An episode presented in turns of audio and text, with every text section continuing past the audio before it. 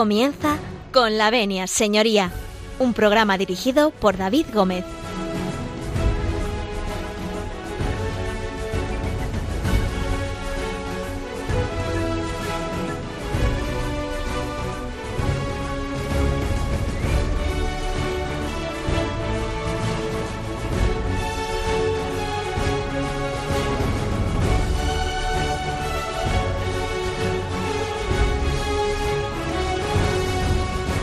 Días, señoras y señores. Eh, bienvenidos, bienvenidos a Radio María, bienvenidos a Con la Venia Señoría. Comenzamos un lunes más, eh, bueno, pues este consultorio jurídico que Radio María pone a disposición de todos ustedes para que, bueno, disfruten durante esta hora de lo que es eh, el derecho, el derecho y su aplicación eh, bueno, pues a lo largo de la mañana, ¿no? Eh, es verdad que son, es el filo del mediodía y es una hora un poco introspectiva para hablar de derecho, pero eh, nosotros, como ustedes saben, lo hacemos de, la mejor forma posible para que ustedes también participen con nosotros. Bueno, ya saben que pueden ponerse en contacto con el programa a través del correo electrónico con la arroba radiomaria.es, se lo repito, con la venia arroba radiomaria.es. No sé si han ido ustedes a por ese papel y boli que, necesitan para apuntar. Y también les recuerdo que tenemos eh, bueno pues el contestador automático que pueden ustedes dejar también sus mensajes en el 91 005 3305. Se lo repito, 91 005 3305. Bueno, a través de la página web de Radio María, www.radiomaria.es, también pueden hacernos llegar bueno, pues aquellas eh, cuestiones y aquellas eh, preguntas que ustedes tengan o, como siempre les digo, las sugerencias de programas que ustedes quieran que podamos tratar y que podamos hacerlo en esta casa. Bueno, pues eh, comenzamos hoy Día Internacional de la Mujer y bueno, pues felicitando por supuesto a todas las mujeres, ya saben ustedes que están en la radio de la Virgen, una de las mujeres más importantes, la más importante de la humanidad. Y bueno, pues eh, felicidades a todas eh, ustedes. Eh, les mandamos un abrazo gigante desde aquí. Y vamos a comenzar con el permiso de todos ustedes. Si nos dan ustedes el permiso, nosotros comenzamos.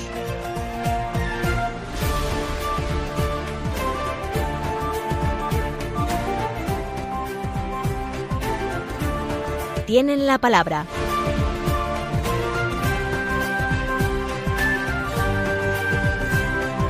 Pues comenzamos y tenemos un programa hoy, vamos a hablar de, derecho de familia, vamos a hablar de derecho de familia con nuestros colaboradores habituales a los que paso a saludar porque así ya, ya viene subiendo la escalera, viene, ustedes no le ven, pero yo le veo por aquí, viene subiendo la escalera eh, para llegar a punto de sentarse y ya le tenemos sentado a don Valeriano Garcinuño. Muy buenos días. Muy buenos días, don David, y bueno, pues buenos días a todos los oyentes y en especial, como te he oído decir según subía por las escaleras, a todas las mujeres. Muy bien, pues ahí va esa felicitación. Bueno, le dejo que respire, que, se reponga, en fin, que, que, no se canse mucho, porque el programa promete hoy. Y nos vamos, a, este no le veo porque está en Salamanca, pero es como si le estuviera viendo porque sé que anda, bueno, entre pleito y pleito, hace un parón y nos atiende don Javier Martín García desde Salamanca. Muy buenos días, David, muy buenos días, Valeriano. Un placer, como siempre, estar eh, cada lunes, cada 15 días, eh, compartiendo temas jurídicos con tan queridos y, sabios compañeros. Bueno, pues vamos a hablar hoy de, temas eh, tan importantes como es la guarda y custodia, ¿no? Vamos a hablar de menores y guarda y custodia. Antes de entrar en materia, nos vamos a nuestro diccionario jurídico que nos trae desde Salamanca don Javier Martín García.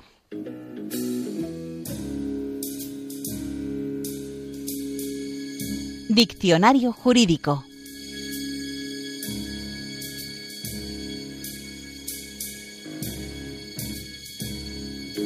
Bueno, pues como has anticipado el contenido del programa, pues eh, va a ser hoy el derecho de familia y traigo yo un concepto que, bueno, que es muy importante en la materia, como es la patria y potestas, que muchas veces eh, se confunden con el término de guardia y custodia, que seguro que entraremos eh, a continuación a, valorar, ¿no?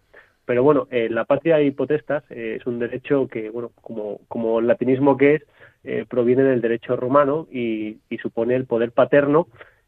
La patria potestas o patria potestad es propio del poder absoluto del pater de familia, que, es el padre, sobre los hijos y las esposas de estos in manu y sobre las hijas y, la mujer.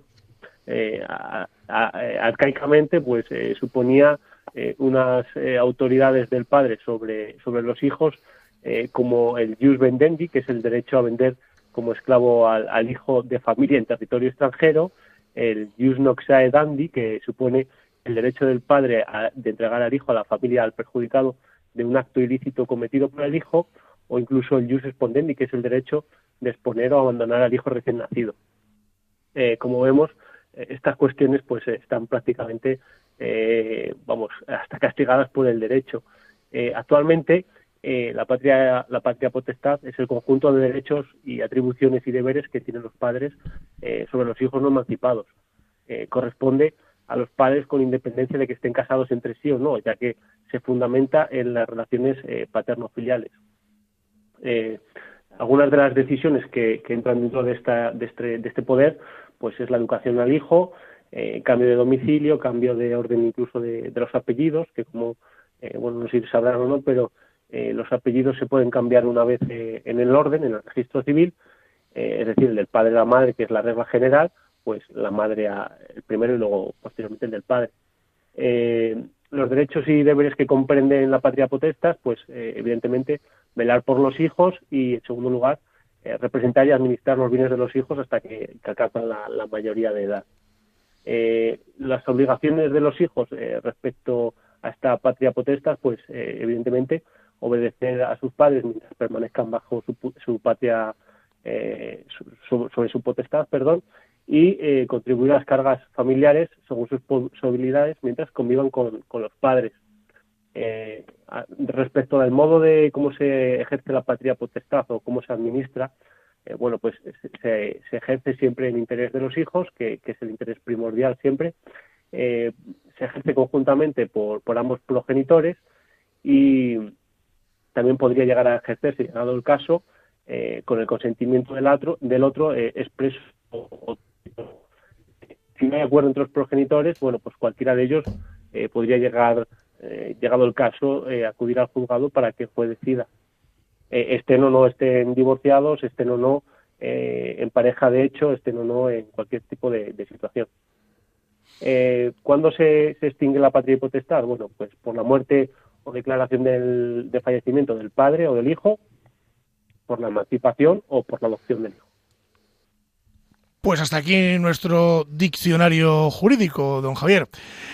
Bueno, pues eh, vamos a hacer un pequeño alto en el camino. Don Valeriano creo que después de recuperarse eh, nos ha traído una canción que estás en inglés, creo que se llama Woman, ¿no? Pues sí, pero esta hasta la podías haber presentado tú, si no es porque, bueno, esta canción que todo el mundo conoce de John Lennon, se la quiero dedicar a una persona muy, muy especial, que es mi mejor amiga Susana, pero también quiero hacer extensible hoy la dedicatoria, pues a otras mujeres muy especiales que hay en mi vida, como mi tía María Guadalupe, o mi tía Marisol, bueno. Eh, o bien incluso a también personas que, aunque ya no están en en este mundo pues siguen en mi corazón como mi madre María, María Pilar o mi abuela Guadalupe y en definitiva, como decía cuando me he presentado, pues una dedicatoria a todas las mujeres, que hoy es su día. Eso, pues a todas las mujeres, oye, las madres, venga, las madres, a todas las madres. las madres sabes que eso es eh, sagrado. un bien sagrado que nos dan. Javi, Javi. Me, me, uno a esa dedicación, por supuesto, a, todas las madres. Eh, claro que, son las mujeres pues que, dan sentido a todo. Vámonos con Woman, que significa mujer, de John Lennon, y a la vuelta vamos a hablar de la guarda y custodia de los menores con don Valeriano Garcinuño y con don Javier Martín. No se marchen.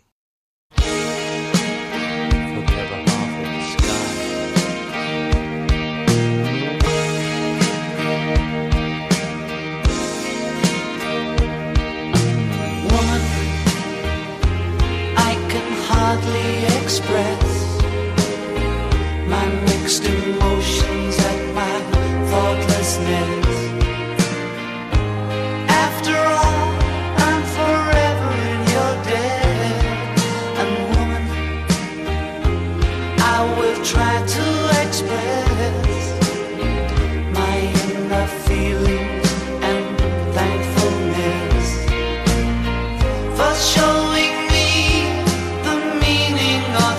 say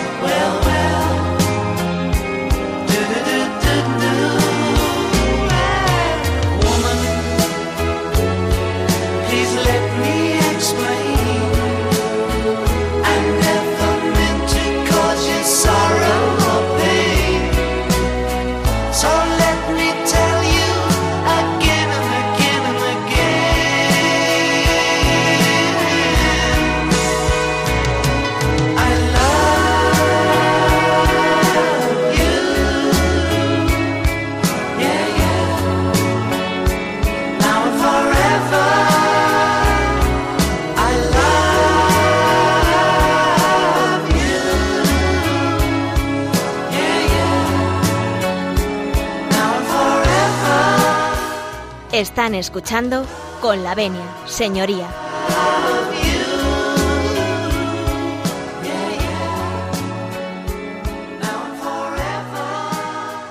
Regresamos, regresamos después de escuchar esta magnífica canción. Y vamos a seguir hablando con don Valeriano Garcinuño y con don Javier Martín García que nos eh, bueno pues nos acompañan hoy eh, don Valeriano en los estudios que como ustedes ya saben ha subido la escalera a toda pastilla que dirían algunos jóvenes que no llegaba. Y don Javier que anda en su Salamanca tierra mía que se llama no bueno vamos a hablar eh, de guarda y custodia que cómo suena esto cómo suena de menores de bueno pues de esos problemas que suelen ocurrir cuando hay una ruptura y bueno, pues eh, vamos a hablar principalmente de, cómo se protege, en este caso, a los menores en, este tipo de, de circunstancias. Don Valeriano, ¿qué es la guarda y custodia? Bueno, pues en definitiva mm, es como su nombre indica, o sea, mm, realmente aquí de lo que se trata cuando hay una eh, situación en la que se rompe una relación sentimental y existen hijos menores, pues hay que regular una serie de cuestiones. Entonces, la patria potestad, como muy bien nos ha explicado Javier, desde Salamanca, pues eh, la ostentarán, como es eh, habitual y salvo que concurran circunstancias muy excepcionales, ambos progenitores. Ahora bien, en la guardia y custodia lo que significa es que los menores, eh, digamos, mm, deben convivir con uno de sus progenitores. Mm, hoy tenemos mucha materia para, mucha tela para cortar y, y mucha materia de la que hablar, porque estará desde la custodia compartida hasta, bueno, pues la custodia que mm, es lo más habitual, suele ostentar la madre de, los menores.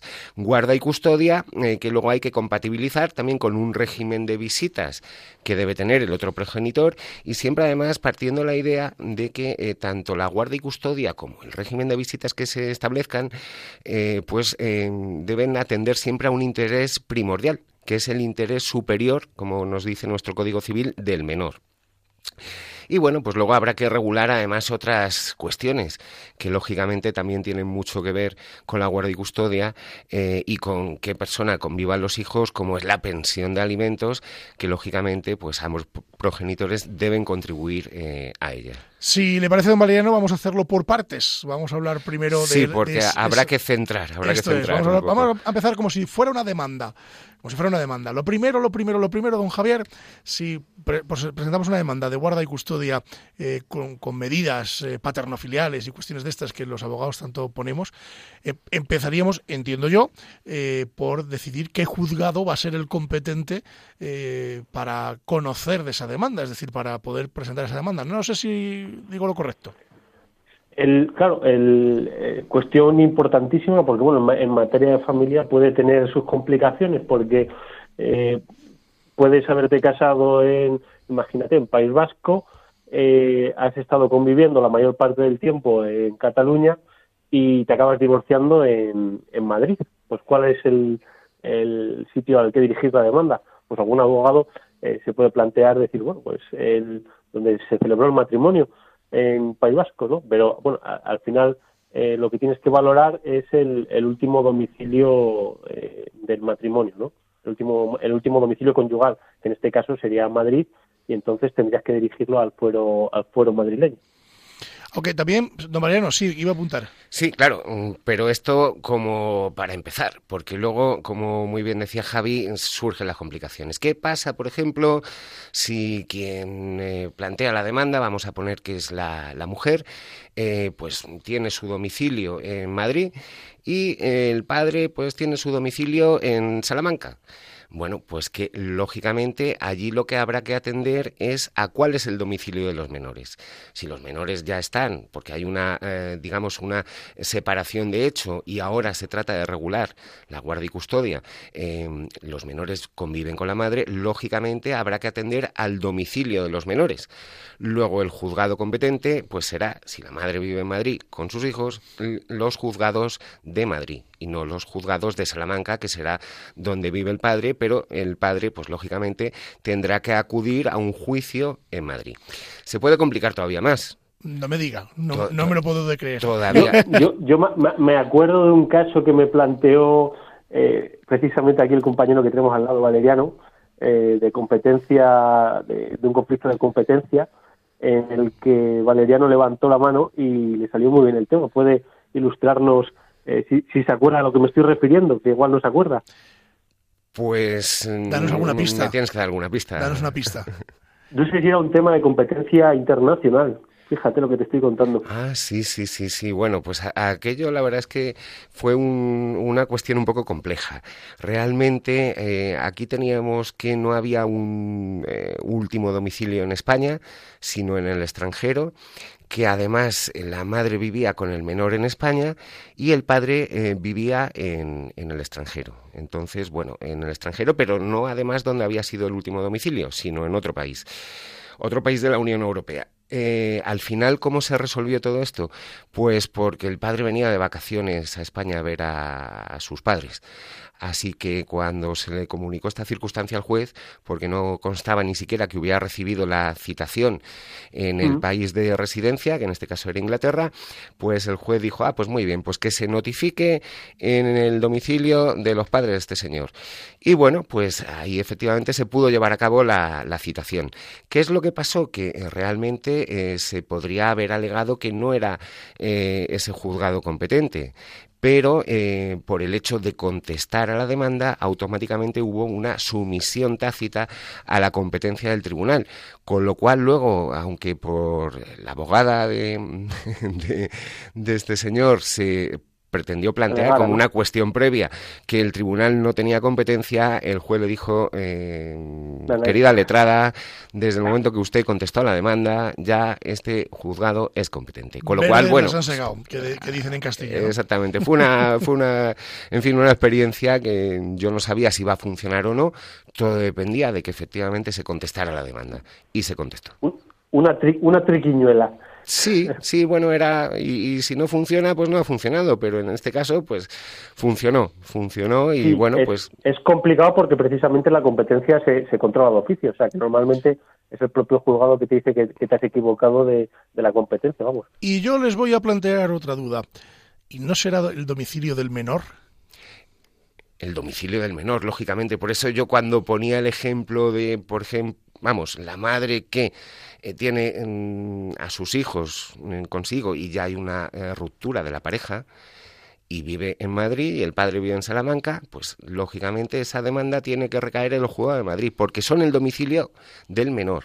los que determinan en este caso la competencia. Recordemos que el bien jurídico a proteger, que tanto nos gusta a los letrados, en este caso siempre es el menor, ¿no? Exactamente, pero aquí viene un poquito rizar más el rizo, que es lo que decía yo. ¿Qué pasa si hay los pelos de punta este ¿Qué pasa si hay un caso de violencia sobre la mujer?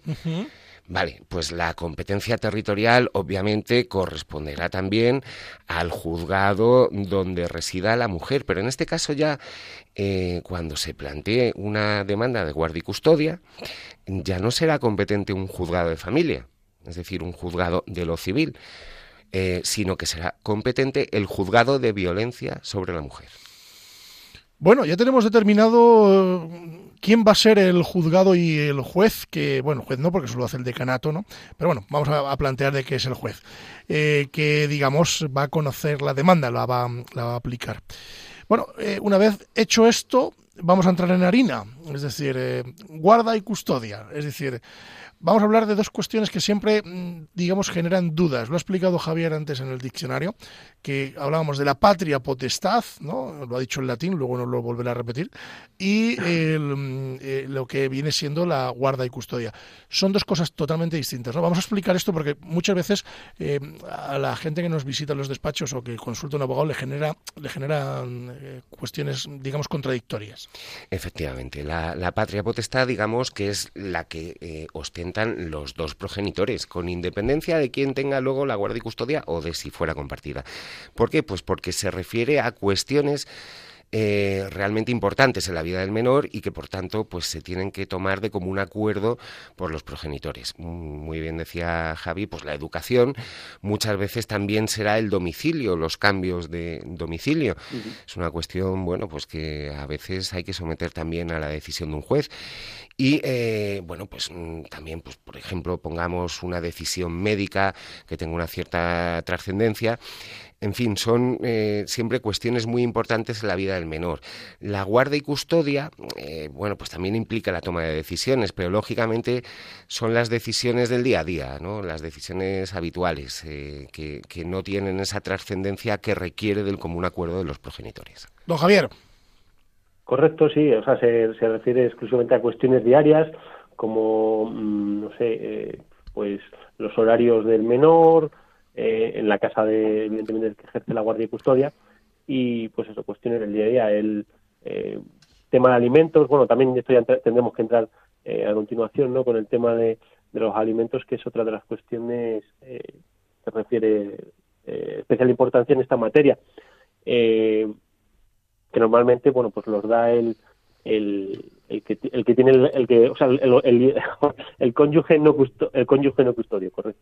El cónyuge no custodio será el encargado de, dar la pensión de alimentos. Y está inherentemente también en el otro progenitor, pero eh, tendrá que compensar el, el no custodio al, al, al menor eh, con una pensión de alimentos que se, establece normalmente eh, en función de los ingresos que tiene este este este este cónyuge y, y, lo tendrá que administrar el, el, otro el otro me raya el otro cónyuge el otro cónyuge. Esto ocurre esto ocurre que te has quedado ahí atascado. Don Valeriano eh, vamos a ver como decía don Javier, se regulan muchas cosas eh, en estas cuestiones, pero eh, vamos a, ir por partes. Es decir, ya tenemos eh, el fuero, tenemos la guarda y custodia, hemos explicado qué es la patria potestad eh, y qué es la guarda y custodia legal. Y dentro de esa guarda y custodia legal, en esas funciones del día a día, que es lo que nos quería, nos quería explicar don Javier, eh, bueno, viene pues cosas como pues quién lo recoge del colegio, quién lo lleva, quién lo trae, quién lo alimenta en ese sentido, quién lo viste, las cuestiones del día a día, el diario de un menor, ¿no? Entonces, eh, pero, pero, pero eh, hay otro tipo de regulaciones, entiendo, en la guarda y custodia. Entonces, eh, a partir de ahí, ¿hay algún tipo de obligación a mayores que tenga un, bueno, un padre custodio, digamos así? Porque realmente esa es la definición, un padre custodio. Hombre, realmente, vamos a ver, obligaciones siempre va a tener más. ¿Por qué? Pues porque mm, la mayor parte del tiempo es eh, la persona que está con, los menores esta persona suele coincidir eh, con la madre. Ahora podemos pasar, si queréis, también a hablar de los casos de custodia compartida. Pero lo habitual es que la guardia y custodia, cuando se plantea una demanda de este tipo, se solicite para la madre. Pues porque habitualmente es la persona que efectivamente em, le presta mayor atención a todas las actividades cotidianas de los niños, desde que se levantan, que si el desayuno, que si peínate, que si lávate la boca, que si te has cogido los libros, que si eh, abróchate bien los zapatos. Mm, es verdad, siempre son las madres las que están detrás de todos estos detalles, pero son las que realmente, bueno, pues suelen hacerse no hace cargo. Falta ser pequeño para eso, que a mí mi madre otro día me dice, quítate esos zapatos, ponte otros. ¿Ves? ¿Ves? ¿Ves? Entonces, bueno, pues, pues mm, las madres en este caso realmente tienen un doble trabajo porque tienen su, su vida profesional, pero tienen en su vida personal, digamos, bueno, pues hay una, una tarea complicada como es la de educar a, a sus hijos y que, bueno, pues una tarea que habitualmente les corresponde a ellas. ¿Por qué? Pues porque mm, es verdad que en muchos casos de separación, pues los padres tienden a desentenderse a bueno pues a decir eh, pues yo veo a los niños el fin de semana y lo demás es cosa tuya. Es cierto que últimamente o bueno de unos años para acá pues ya se, se vienen estableciendo regímenes de visitas que son más amplios y que incluso podríamos llegar a considerar que son de hecho una custodia compartida porque son muchos los padres pues que tienen un par de tardes entre semana eh, y luego ya sobre esto pues hay que llegar a acuerdos porque realmente mm, teniendo en cuenta el interés de los menores siempre hay que eh, bueno pues tratar de primar el acuerdo entre, entre los padres. Porque bueno pues hay parejas que a lo mejor durante todas las semanas el padre mm, recoge al niño un par de tardes y lo tiene con él y ya pues lo devuelve pues prácticamente para, para cenar y acostarse. Vamos a hablar eh, de eso ahora, vamos a hacer un pequeño alto en el camino, vamos a hablar un poco de cómo se regulan esas visitas y esas cuestiones que que, son un poco más de trámite a la hora de, hablar de, los menores, es decir, cómo, cómo se regula esa relación, eh, que, nos parece muy interesante, pero déjame que hagamos un alto en el camino. Esta vez la música la he traído yo. Me parece muy bien, a ver con qué nos sorprendes. Y no es en inglés. Fenomenal. Está por lo menos, sí que es en inglés, pero tiene una traducción al español. Entonces, vámonos con Disney vámonos con Disney. Hoy vamos a hablar mm, de muchas cosas, pero vamos, déjeme usted irnos a, ver a Disney. Y yo he traído para esta ocasión, pues yo soy el Rey León, del musical El Rey León. Está bien, ¿no, don Javier? Le hemos perdido, no sé si le tenemos a don Javier ahí en, el aire. Bueno. Estoy, estoy no, el, Rey León, el Rey León. Digo, no sé si lo tengo silenciado o no. Sí, El Rey León, pues una, una obra de arte. Una obra de arte. no es en inglés, no es en inglés abierto. Abierto porque es en castellano, además eh, de Ávila, de Pedro Bernardo concretamente, o de Salamanca o Madrid, castellano de toda la vida, vaya. Es decir, que lo vamos a entender todos. Bueno, la pues. Que conozco la inglesa, la que conozco la inglesa, ¿Ah, africana, no sé. No, no, esto la vamos a poner en castellano porque es eh, mucho más divertido. Así que nos vamos a ir con el Rey León y a la vuelta. Eh, vamos a hablar de, seguimos hablando de, de guarda y custodia con don Valiano Garcinuño y con don Javier Martín, que nos acompañan en la mañana de hoy. No se marchen.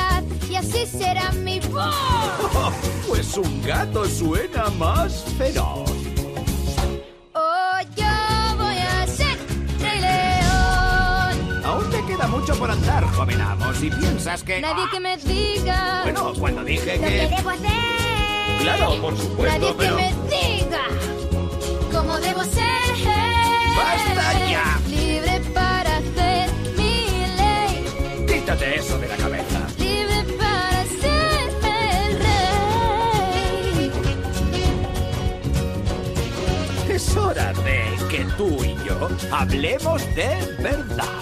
No quiero escuchar Si a eso llamas monarquía, no hay por qué seguir. Yo me largo lejos de África, dimito y a vivir. Total, tampoco tengo vocación. ¡Simba!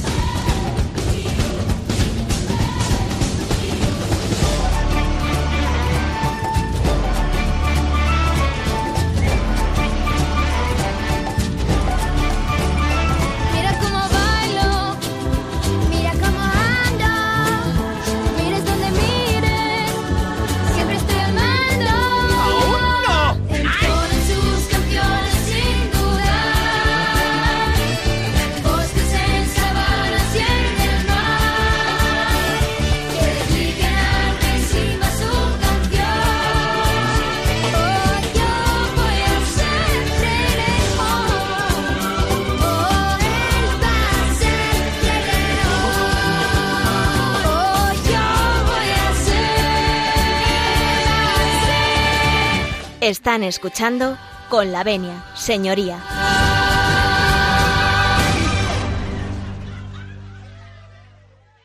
Continuamos, continuamos después de habernos ido un momentito a África, ¿eh? África, y ahora ya hemos regresado y estamos, eh, les recuerdo, en Colavenia, señoría, están ustedes en compañía de don Mariano Garcinuño, don Javier Martín García y de un servidor, David Gómez, que les acompaña cada lunes, eh, cada 15 días en esta casa. Bueno, les recuerdo que estábamos hablando de guarda y custodia eh, de menores, eh, eh, bueno, dentro de, de los procedimientos eh, en los que intervienen los menores.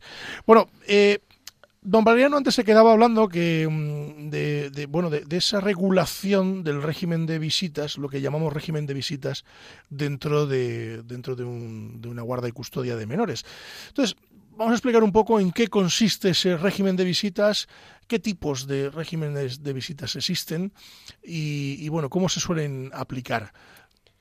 Bueno, pues realmente tantos regímenes de visitas como intereses pueda haber, ¿no? Y, y como acuerdos se pueda llegar a alcanzar pero digamos que puede haber uno que es el habitual. Entonces el habitual pues sería que el padre, que normalmente es la persona que tiene este derecho de visitas, dado que la guardia y custodia la, ostenta la madre, pues eh, puede visitar a los menores y tenerlos en su compañía los fines de semana alternos y la mitad de los periodos vacacionales. Normalmente pues siempre se especifica en los periodos vacacionales, por supuesto las vacaciones de verano, las de Navidad y las de Semana Santa.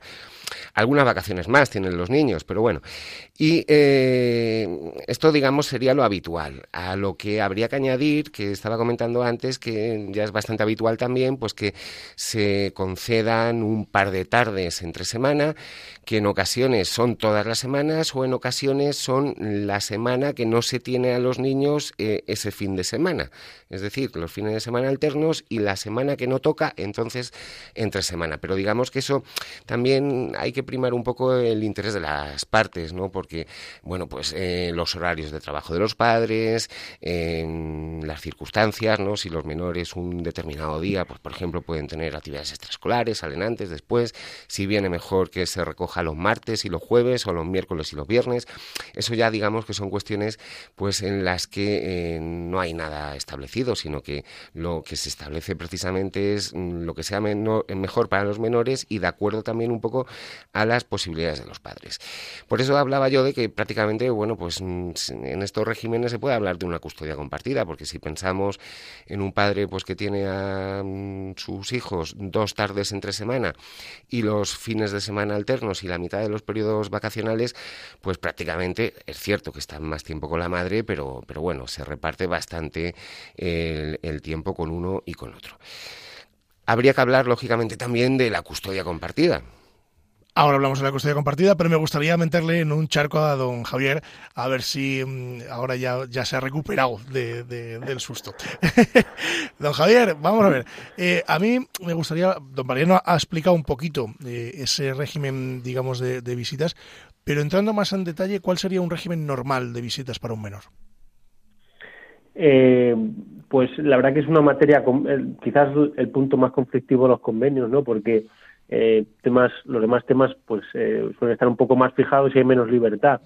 Eh, yo creo que lo ideal eh, es tener un, un, acuerdo de mínimos eh, en, en, cuanto a número de días y, que haya comunicación eh, por parte de los padres. Pero claro, esta situación pues idílica, pero pero no es, no es lo habitual, ¿no? Porque tras una situación de, de separación, divorcio o, o, o, o directamente que, que, no están casados, pero eh, pues inician vidas separadas, eh, entiendo que, que, que, no es habitual. Entonces, eh, pues sí, viene a ser eso, un sistema de, de mínimos, eh, pues eso, una, una, un día entre, una tarde entre semanas. Esto, esto es lo que yo quería y, llegar. Una tarde entre semana y, pues no sé, a la salida del colegio hasta las 8 o las 9, eh, que, lo, que lo deja en el domicilio de, la guardia y custodia de, del otro progenitor y, y, un fin de semana un fin de semana alterno. Eh, y bueno también se pueden establecer sistemas graduales es decir eh, dependiendo de la, de la edad un poco del menor no eh, si se separan cuando tiene tres años pues normalmente eh, va a tener un sistema más cerrado a favor de, de la madre normalmente porque con esas edades próximos también a temas como la lactancia y demás pues lo conveniente es que esté con la madre y según vaya creciendo, pues ya se fije eh, en, en, la primera, en el primer convenio, pues eso, cada eh, los tres primeros años va a tener este sistema eh, más, restringido, más restringido a favor de la madre y según vaya creciendo, pues eh, irá ganando días el, padre. Pero bueno, esto ya es un poco rizar el rizo, como has dicho tú antes, y, tenerlo todo bien regulado desde el principio. Pues en cualquier momento, en cualquier momento puedes modificar las medidas de mutuo acuerdo o judicialmente si no hay acuerdo. Pues vamos a, ver esto que nos apuntaba antes don Mariano, que es ese régimen de guarda y custodia compartida, que se llama también así. Efectivamente, bueno, pues mm, también de unos años para acá, digamos que se ha intentado pues eh, que este régimen de custodia compartida, es decir, que los menores pasen el mismo tiempo con el padre que con la madre, pues mm, fuera el habitual o por lo menos que se tendiera en muchas ocasiones a que fuera el habitual. Yo mm, realmente, mm, y dando ya lo que es mi opinión personal, creo que se tienen que dar muchas circunstancias eh, para que mm, sea un régimen conveniente y que en otro caso, pues siempre es mejor que los menores no estén de un sitio para otro como si fueran una peonza muchas veces y que estén en un domicilio eh, concreto. ¿no?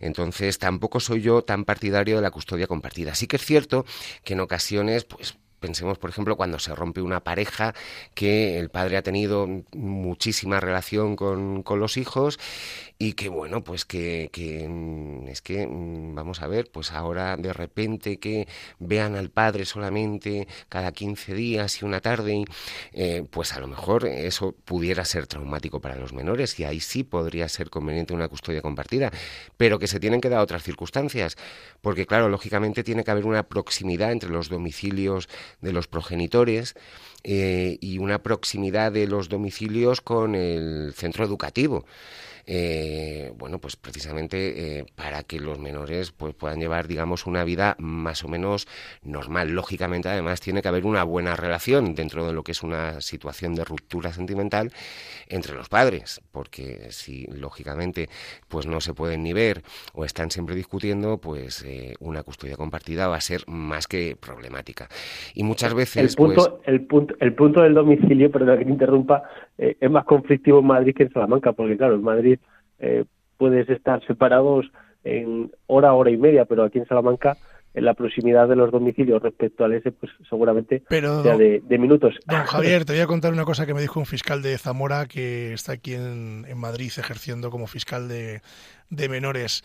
Me dijo, mire, una hora de transporte en Madrid no es distancia. o sea, y yo, eh, sí, llevo, o sea, llevo toda la razón, ¿no? Diciendo que efectivamente eh, en Madrid es más conflictivo, en ciudades grandes, Barcelona, Sevilla, pueden ser sitios más conflictivos, ¿no? Pero sí que es cierto que que, el punto del domicilio también hay veces que es eh, conflictivo, de si luego hay un cambio de domicilio, etcétera, etcétera. Lo que sí que es cierto es que, no sé si opinan ustedes lo mismo que yo, que siempre, siempre, siempre, siempre, eh, tanto los padres como los abogados debemos de, intentar eh, lo que sea mejor para el menor. Es decir, aquí está muy bien que los padres discutan, bueno, pues qué le vamos a hacer, pero lo que prima siempre yo creo que en un procedimiento de estos es el bienestar del menor y que el menor pues tenga un desarrollo normal. No sé si opinan ustedes lo mismo. No, efectivamente, y es como, como establece la ley toda la regulación en torno a esta materia, ¿no? Siempre, mm, pues, velar por el interés superior del menor.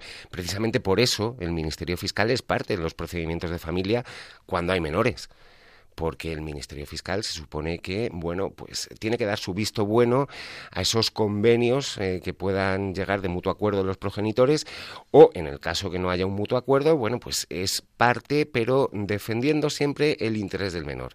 Muchas veces nos podemos encontrar precisamente pues con que el padre solicita la custodia compartida o incluso la custodia para él, eh, pero que muchas veces no es tanto por eh, querer estar cerca de sus hijos, sino precisamente por esa disputa que se tiene con, con la pareja.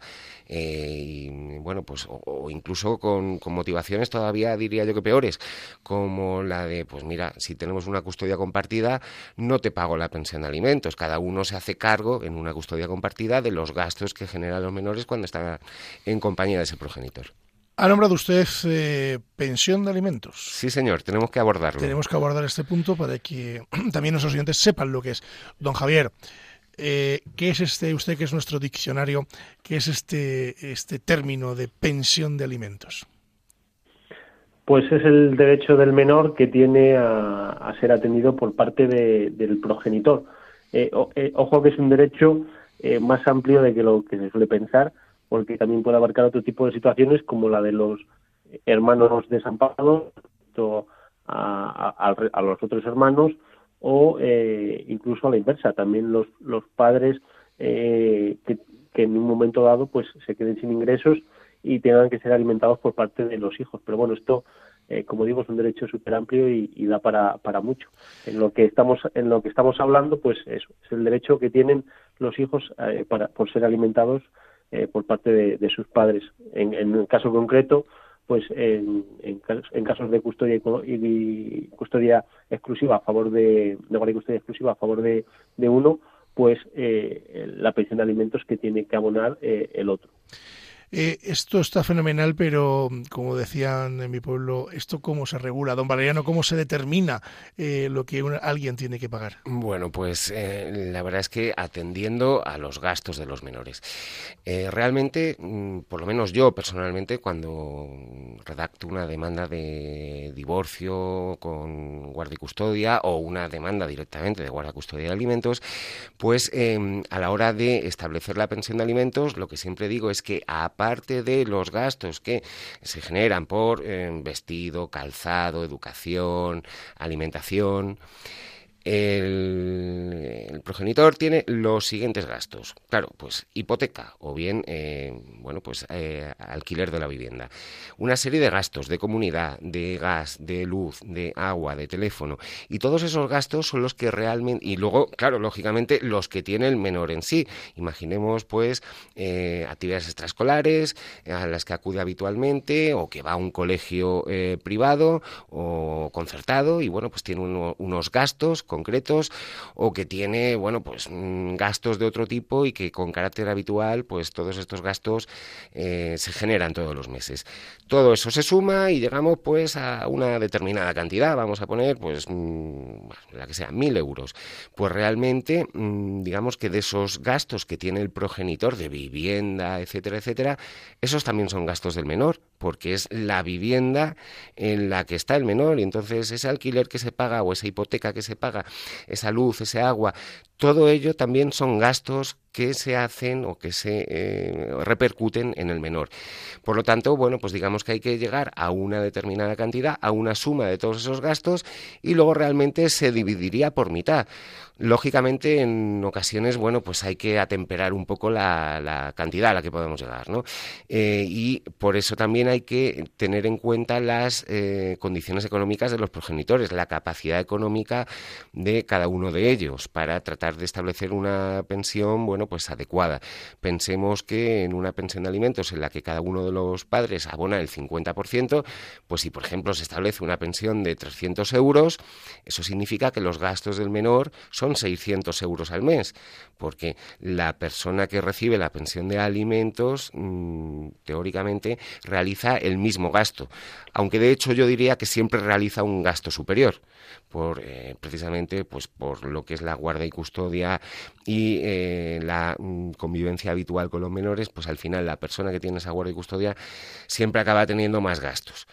Y luego a esos gastos habría que sumar los extraordinarios, no solo la pensión de alimentos, sino los gastos extraordinarios, que son, pues habitualmente se establece los gastos médicos que no están cubiertos eh, por seguridad social, los de odontología,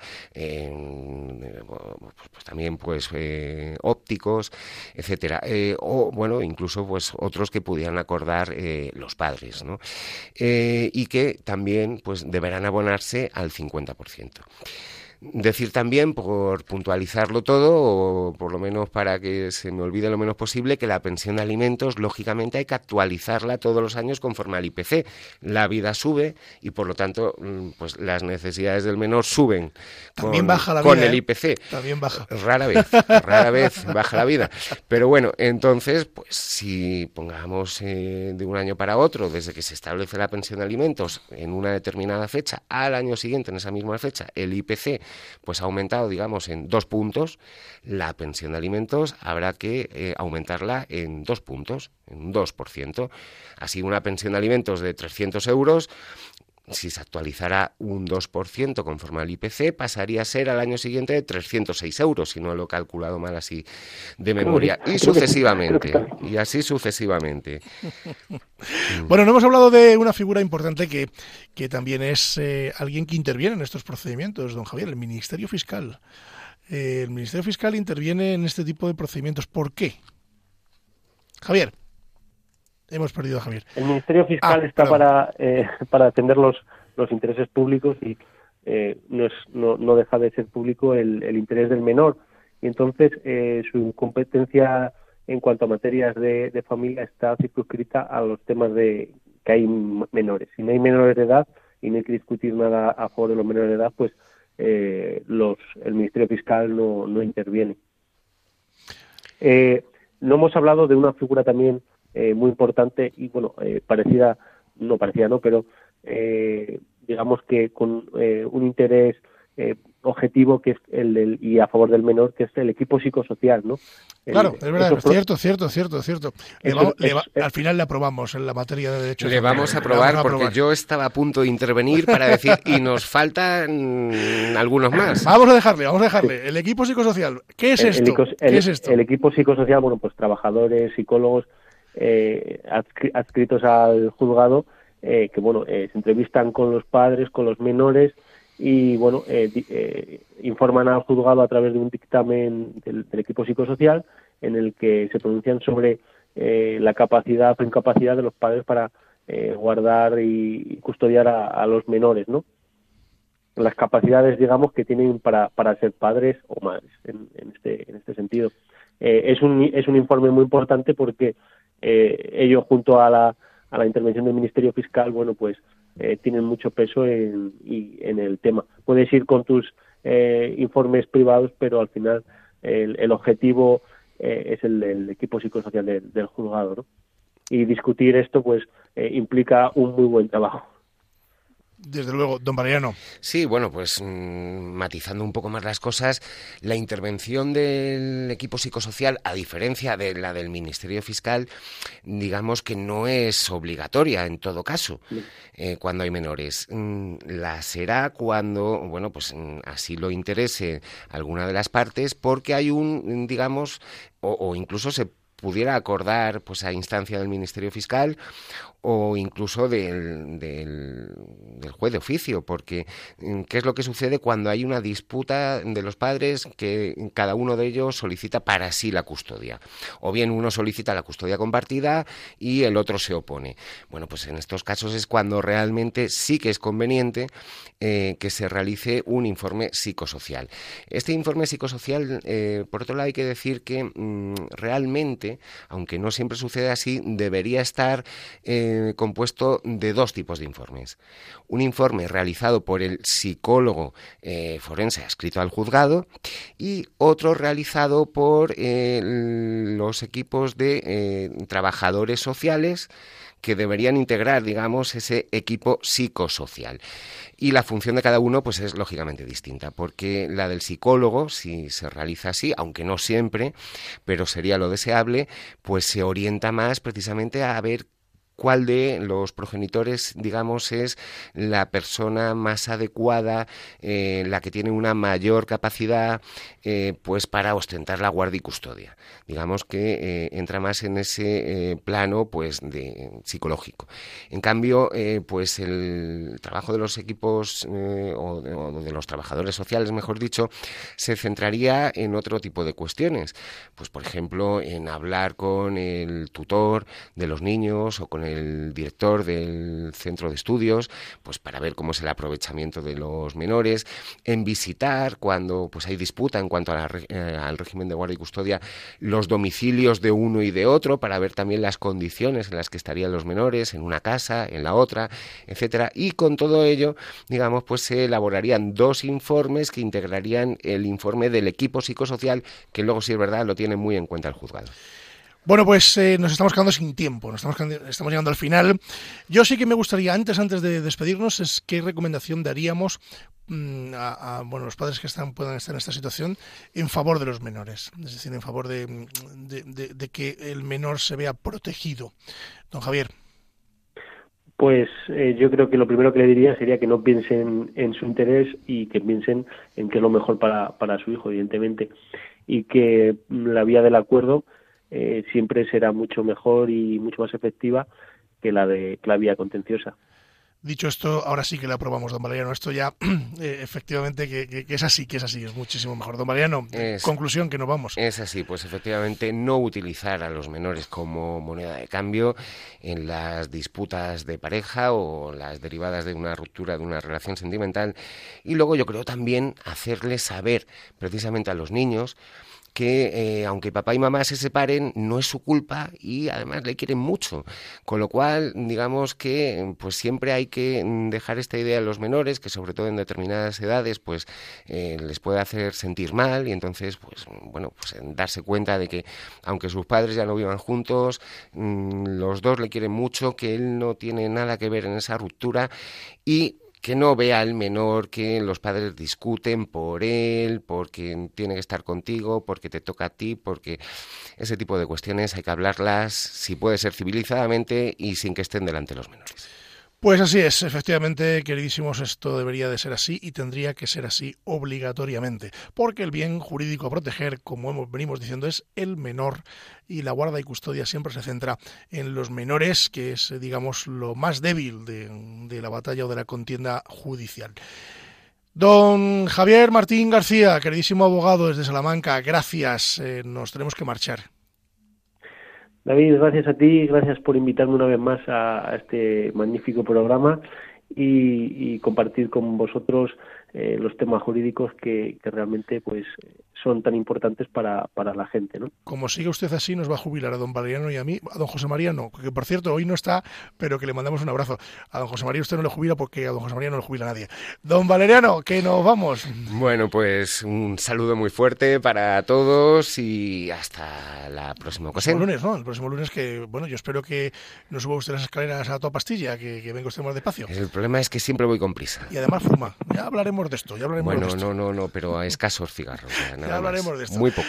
Y a todos ustedes que nos vamos, nos marchamos un lunes más, les decimos adiós o hasta luego. Mejor eh, que volvemos la semana que viene, la semana que viene, no, la siguiente, perdón, en 15 días. Y dejar, decirles, bueno, pues que ya saben que tienen formas de contactar con eh, eh, nosotros en Con la Venia Señoría. Lo pueden hacer a través de la página web de Radio María, que es www.radiomaria.es. También lo pueden hacer a través del correo electrónico con la venia arroba radiomaria.es. Se lo repito, con la venia arroba radiomaria.es. Y como tienen el bolígrafo en la mano, tomen nota del contestador automático 91 005 3305. Se lo repito, 91 005 3305. Ya saben ustedes que a través de este medio se pueden poner en contacto con nosotros. Nosotros nos marchamos, no, ustedes no se marchen porque, eh, en fin, tienen que quedarse en, en Radio María porque a continuación viene Revista Diocesana donde les van a informar de todo lo que ocurre en nuestras diócesis y después vienen los informativos, donde se van a informar ustedes en qué mejor sitio que en Radio María de lo que pasa en la actualidad de España y del mundo. Así que gracias eh, un lunes más por estar con nosotros y les digo como siempre que la justicia, si es justa, es doblemente justicia. Muy buenos días.